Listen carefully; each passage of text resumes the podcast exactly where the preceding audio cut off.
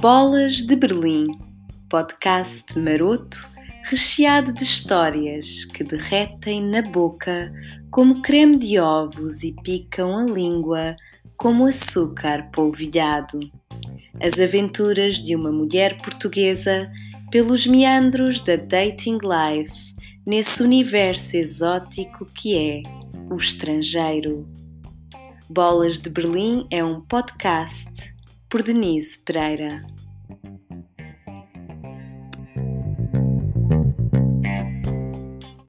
Olá, meus doces! Que tal essa Páscoa? Espero que se tenham portado com juizinho e não tenham andado por aí nessas orgias de beijar cruzes. Eu disse no último episódio que o corpo de Cristo é bom, mas não é para trincar, e deveria ter acrescentado beijar à lista de proibições. Falha minha. Sejam bem-vindos a mais um Bolas de Berlim. Têm-me perguntado se sou especialista em dating. Confesso que a minha reação é de total surpresa, acompanhada de choque anafilático. É que se eu soubesse o que anda a fazer nos meandros do dating, este podcast não teria razão de existir. É precisamente a minha falta de noção, aliada a uma pontaria incrível para os encontros marcados pelo surrealismo, que permite o acumular tesourinhos deprimentes e histórias de terror romântico que fazem dar pulos na cadeira e alimentam este podcast. O episódio de hoje é dedicado a todos os casais que, estando juntos na quarentena, chegaram àquele ponto de ruptura em que já só desejam 1. Um, o rapto do parceiro por alienígenas, 2. Que o estado de emergência seja levantado para poderem usar aquelas perninhas bem tonificadas pelos múltiplos CrossFit Challenges e correr para bem longe, ou correr para assinar os papéis do divórcio. Mas como eu não quero que vos falte nada, Espero convencer-vos com este episódio de que, na verdade, vocês não querem deixar o vosso relacionamento. Esta sensação de frustração, que em alguns casos roça mesmo o ódio e desperta pensamentos homicidas, é apenas um fenómeno de passagem. E como pretendo eu convencer-vos? Muito simples, falando-vos das múltiplas armadilhas que ameaçam a vida dos solteiros. Para ilustrar o horror, o drama, o caos que assola a solteirice, nada melhor do que partilhar convosco o top 3 das minhas experiências no Tinder. Ora, os top 3 geralmente são feitos contando do 3 para 1, sendo que o 1 representa a melhor experiência. Neste caso, esqueçam tudo o que aprenderam. Nesta trindade inseparável que me fez questionar a minha sexualidade, o 3 representará o cocó, o 2 a ranheta e o 1 a facada. Estreiei-me no Tinder no ano de 2017. Depois de um ano de total secura na cidade mais sexual da Europa, os meus amigos e amigas aconselharam-me ou a ir à bruxa ou a fazer um detox alucinogénico de energias negativas com a ayahuasca, ou, em alternativa, a inscrever-me nessa dating app, ou melhor, nesse mercado da carne que é o Tinder, para, citando a pérola do cinema português, eliminar as teias de aranha. Em retrospectiva, considero que teria sido melhor ter feito o retiro da ayahuasca, mesmo que isso tivesse resultado numa desenteria profunda ou num estado de alucinação permanente. Na verdade, eu esperava, para além de um potencial romance, alguma sensualidade, algum frufru, algumas experiências calientes e evocativas da música popular portuguesa nos bailaricos rurais de verão. Mas o que recebi foi fricalhice, uma expressão da sexualidade demasiado apressada e neurótica, e pior, encontros marcados por um tédio excessivo ou pela psicose das teorias da conspiração. Mas não nos alonguemos mais, vamos ao que interessa. De toda essa amálgama de frustração sexual e encontros com o absurdo, eu selecionei três experiências para vocês, meus doces. Vamos dar início à contagem decrescente.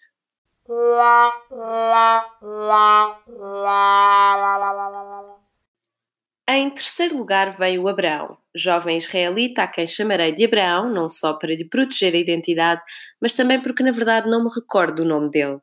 Depois de muito falarmos pelo chat da app, combinámos encontrar-nos para jantar numa noite fria de outono. Fria tipo zero graus, entenda-se. Devo ter chegado uns 20 minutos atrasada, mas como tinha marcado mesa num restaurante de tapas, julguei que ele me esperaria no conforto e no calor do estabelecimento. Qual não é o meu espanto quando vejo que ele estava na rua à minha espera. Quando lhe perguntei por que não entrara, ele respondeu: Ah, eu entrei, mas sabes, nós não vamos poder jantar aqui. Fiquei muito surpresa, expectante. Pensei de imediato que talvez estivesse lá alguma ex ou ele tivesse olhado para o menu e achado os preços caros, mas não, informou-me ali na rua, ao frio, que ele tinha um problema neurológico e que não podia estar em lugares com muito ruído. Ora, meus amigos, compreendendo a gravidade da situação e longe de mim julgá-lo por isso, mas considerando as condições meteorológicas, não poderia esta pessoa ter-me informado disto no chat quando eu propus o restaurante espanhol. É que vamos lá ver, restaurantes espanhóis, italianos, portugueses não são locais globalmente conhecidos como dados ao silêncio e ao ambiente de relaxamento meditativo. Geralmente são mais antros de gargalhadas e gritos da mesa do fundo para a entrada do estabelecimento e barulho de copos e fritos e uma cacofonia que ninguém entende bem como se gera ou como se expande, mas mesmo que no restaurante estivesse apenas uma família, haveria sempre ruído suficiente para perturbar a mais insensível das psiques, quanto mais para alguém com um problema neurológico que causa a ampliação do ruído circundante. Enfim, deixei passar, ele parecia simpático, mas com a sua incapacidade de ou ter sido honesto ou proativo escolhendo ele o restaurante, tivemos de caminhar numa busca complexa e longa, ao frio, para encontrar um restaurante às moscas, o que numa sexta-feira em Kreuzberg é um vê-se te havias. Encontramos um restaurante que despertou a atenção porque, e agora preparem-se, tinha mesas na esplanada. Acedi ao seu pedido para ali jantar, arriscando a pneumonia. Na verdade, sendo sincera, acabou por ser um jantar divertido. O Abraão tinha um sentido de humor apurado, era uma pessoa culta, viajada, interessante. Foi uma noite amigável, acima de tudo, e mesmo não sabendo se valeria a pena repetir, ficou na minha memória como um momento aprazível. Umas semanas depois encontrámos-nos para um café. Nota de rodapé, uma coisa importante a reter no mundo do Tinder.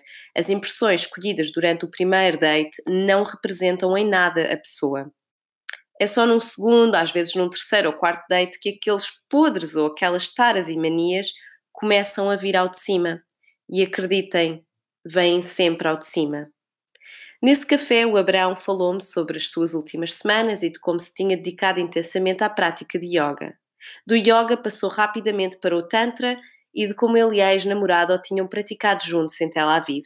E aqui perguntou: Sabes o que é Tantra, Denise? Olhando-me nos olhos com um olhar lascivo que até então não lhe conhecia. Eu, curiosa para saber o que ele ia dizer, disse-lhe que não sabia o que era Tantra. E ele explicou-me então, e quase em simultâneo e sem aviso prévio, pegou nas minhas mãos e disse: Queres ser a minha parceira de Tantra? eu confesso que não estava preparada para o salto quântico na intimidade e petrifiquei a princípio. Mas depois fiz uma das coisas que melhor sei fazer na face da adversidade e do surrealismo. Fingi que nada acontecera e, sem dizer sim ou não, comecei a falar de outra coisa qualquer. De imediato ouvi na minha cabeça Next! E preparei-me para abandonar o local do crime. Nunca mais o vi. Em segundo lugar vem o Mika, nome fictício, claro um pianista e neurocientista acabado de regressar a Berlim, cidade onde crescera, mas que abandonara para completar a universidade nos Estados Unidos. O Mika foi como um daqueles bolos que começam a crescer imenso dentro do forno. Sai aquele aroma doce e apetecível, pensamos que vai ser o melhor bolo de sempre, cresce água na boca, mas precipitamos-nos a abrir o forno e o bolo colapsa e murcha, ficando encarquilhado e mal cozido. Lembro-me muito bem desse encontro. Tínhamos falado imenso de literatura e música ainda pelo chat. Depois o nome verdadeiro do Mika traduzia-se em português para Rio Dourado de Poemas. Imaginem. Sendo eu poeta, pensei logo que era um sinal dos deuses. Errado, Nise. Muito errado. Era verão, estava uma tarde maravilhosa, encontrámos-nos para jogar ping-pong, coisa que eu, aliás, sugiro muito como primeiro date, por um lado, porque gosto imenso de jogar e depois permite avaliar a personalidade do date. O Mika trouxe fruta para partilhar, o que logo me comoveu pelo romantismo e generosidade. Sim, esta minha Vênus em peixe na casa 12. Mas uma pequena coisa, logo ao início do date, devia ter-me alertado para o desfecho. O Mika, cinco minutos depois de eu chegar, pediu-me logo para o deixar gravar a minha voz a dizer qualquer coisa em português. Enquanto pedia, estava até já a retirar o gravador do saco e eu nem tinha dado autorização, acrescentando que gostava muito de colecionar gravações de vozes de amigos a falarem na sua língua nativa, porque gostava de as adicionar às suas composições de piano. Eu recusei, dizendo que era tímida e que não me sentia à vontade ainda, talvez mais tarde. Que sorte, amigos, que sorte. Já entenderão porquê. Jogámos ping-pong, foi muito divertido, a conversa sempre a fluir, o interesse a aumentar de parte a parte. Convidou-me para jantar, fomos a um restaurante fantástico, tínhamos imensas coisas em comum, o Mico era muito atraente, havia imensa tensão sexual, tudo o que se quer num primeiro date. Mas há sempre um mas quando se está no pódio dos dates de caca. Depois do jantar, o Mika quis continuar e beber um copo. Eu acedi. Seguimos para um bar e ainda ele a meio do primeiro copo de vinho, e único, aliás, já estava muito rosadinho para lá de Marrakech, e apercebendo-se desse facto, explicou-me que em muitos povos asiáticos há uma percentagem elevada da população que não tem uma enzima importante no processamento do álcool, e por isso as pessoas têm uma baixa tolerância ao mesmo. E assim foi. O Mika, até ali, educado, eloquente, articulado, qualidades que associava a uma dose equilibrada de flerte, passou para o outro lado, o lado onde a fritaria e a sexualidade se encontram. Perguntou-me se eu sabia o que era ASMR. Disse que tinha ouvido falar pela minha amiga Martina, mas que na verdade eu não conhecia muito. Mika explicou, já nessa altura roçando o seu joelho no meu, tentando em simultâneo tocar com a mão na minha perna.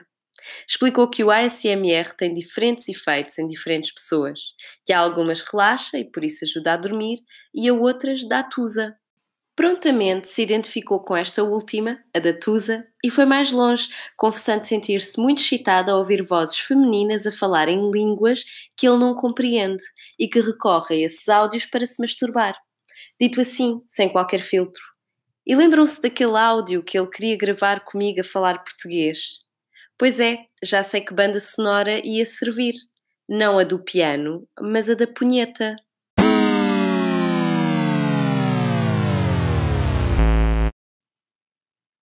E vamos ao campeão de vendas. No topo temos aquele que ficou conhecido pelo cognome de O Conspirador e também por me ter presenteado com o date mais curto da história. O conspirador tinha apenas uma foto no seu perfil. Agora sei que é sempre complicado aceitar dates com pessoas que só têm uma foto. Mas na altura eu estava muito tenrinha ainda. Algo que fui sentindo nas conversas, ainda no chat, foi uma certa propensão para ser passivo-agressivo. Mas como o inglês dele não me parecia excelente, pensei tratar-se de falhas na comunicação.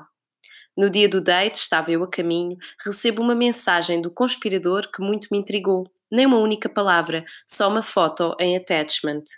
Quando se recebe uma foto nestas dating apps, o coração bate mais rápido, não de excitação, mas de medo. Medo de levar com a tomateira de alguém na cara, ou melhor, no ecrã. Felizmente não era uma dick pic, mas um enigma. Sem quaisquer palavras a acompanhar, o conspirador enviava a foto de um daqueles ecrãs que mostra o tempo de espera no metro. Dizia algo como circulação com perturbações. Tentando ler a mente deste homem, eu perguntei se ele preferia cancelar e remarcar o encontro.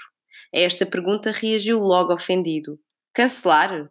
Só se tu quiseres, é isso que tu queres. Neste momento, a Denise do futuro tem vontade de gritar bem alta à Denise do passado e aconselhar: corre, Lola, corre. Mas como eu estava bem disposta, decidi esperar por ele. Estava um dia solarengo e quente, o que ajudou a minha decisão, e ficou combinado que eu ia dar uma voltinha e ele me escrevia quando chegasse. Quando ele chegou, 30 minutos depois do combinado, enviou a mensagem mais curta e mais autoritária de sempre. Cheguei, vem aqui ter, ponto de exclamação. Quando me a aproximar do local, vejo ainda meio à distância que o conspirador não era nada parecido com a foto que tinha na app. Eu entendi que era ele, mas também compreendi de imediato que ele tinha escolhido o único ângulo que o favorecia e que tinha umas skills incríveis com o Photoshop. Se fosse entrevista de emprego para designer gráfico, teria muitas oportunidades. A foto, devo dizer, era a preto e branco, e digamos que a coisa ao vivo e a cores não fluía tão bem. Uns dias mais tarde, uma amiga mais experiente nestas andanças partilhou o sábio conselho: nunca confies em fotos a preto e branco.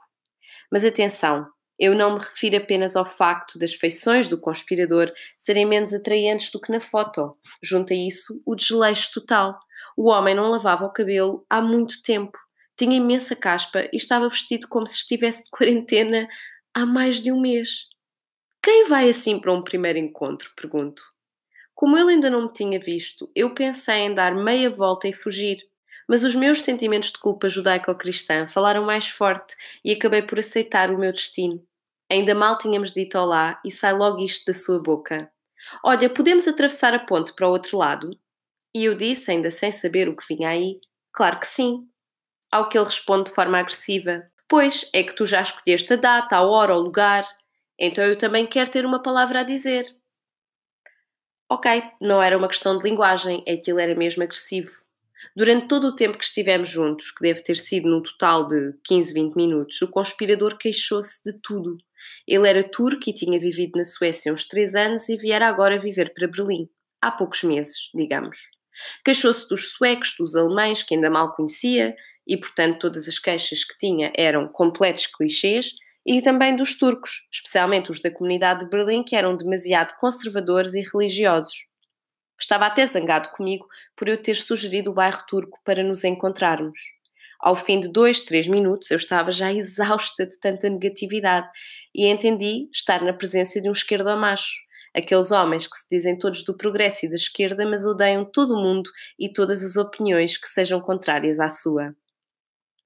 Eu mal abria a boca, sempre que discordava, ele levantava um pouco mais a voz. Não sabendo como sair desta situação, usei o trunfo. Confessei-me feminista. É algo que geralmente mata qualquer clima e afasta qualquer esquerda ou macho. Naquele momento eu só queria abandonar o date, mas claro, sem sentimentos de culpa. Quando disse que era feminista, ele tentou não reagir muito, engoliu em seco e disse: Pois eu entendo que o feminismo faça imenso sentido em países como a Turquia, Portugal, Espanha, mas nos países nórdicos tem assumido formas muito assustadoras. Fiquei logo com a pulga atrás da orelha e pensei, vai sair bomba. E ele continuou, porque as mulheres suecas e alemãs, que se dizem super feministas, têm aproveitado muito bem esta crise dos refugiados e nem uma palavra sobre as mulheres sírias que nunca chegam à Europa. Elas não perguntam porque querem roubar os maridos às sírias, porque os homens do Médio Oriente são bem mais bonitos que os alemães ou os suecos. Eu pensei estar a entender mal, porque esta teoria não fazia sentido nenhum. Então eu ia perguntando coisas para ver se era um problema de falta de domínio do idioma, mas não, a teoria foi se tornando cada vez mais densa. Sim, porque os homens sírios estão a vender as filhas, irmãs e mulheres na Turquia há homens turcos para conseguir dinheiro para vir para a Europa e as feministas sabem disto, mas nada fazem porque estão sedentas de ter sexo com os homens sírios. A uma certa altura, já nada confusa, mas bastante irritada, consegui finalmente dizer: Desculpa lá, mas não entendo. Então os homens na Síria e na Turquia vendem e compram mulheres e as feministas europeias é que são responsáveis por isso. E eis que ele, que já estava em crescente nervosismo pelas minhas perguntas, se levanta do banco, levantando também a voz e começa a gritar comigo, dizendo coisas como: Tu não me deixas falar, tu não queres ouvir, é impossível falar com uma pessoa como tu, que não respeita, preferia até que fosses alemã, porque, como se sentem tão culpadas pela sua história, sentem-se na obrigação de ouvir. Em resposta à gritaria por parte de um total desconhecido e a esta frase tão ofensiva em relação ao povo alemão, eu levantei-me do banco e disse: I don't have time for this shit. Virei costas e fui-me embora. Quando cheguei a casa e tentei bloquear esta bola de Berlim na app, ele já me havia reportado ao Tinder por mau comportamento offline. Pois é, esquerda e progresso só em teoria. Mulher que é mulher escuta toda a tolice até ao fim, sem abrir a boca. E chegamos assim ao fim do top 3. Se nenhuma destas histórias vos fez ficar felizes por não serem solteiros, então é porque a vossa relação deve estar mesmo por um fio.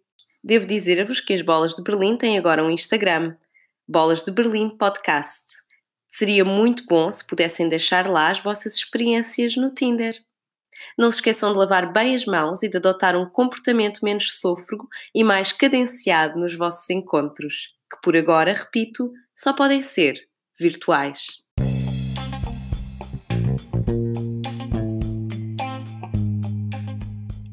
Bolas de Berlim é um podcast escrito e apresentado por Denise Pereira.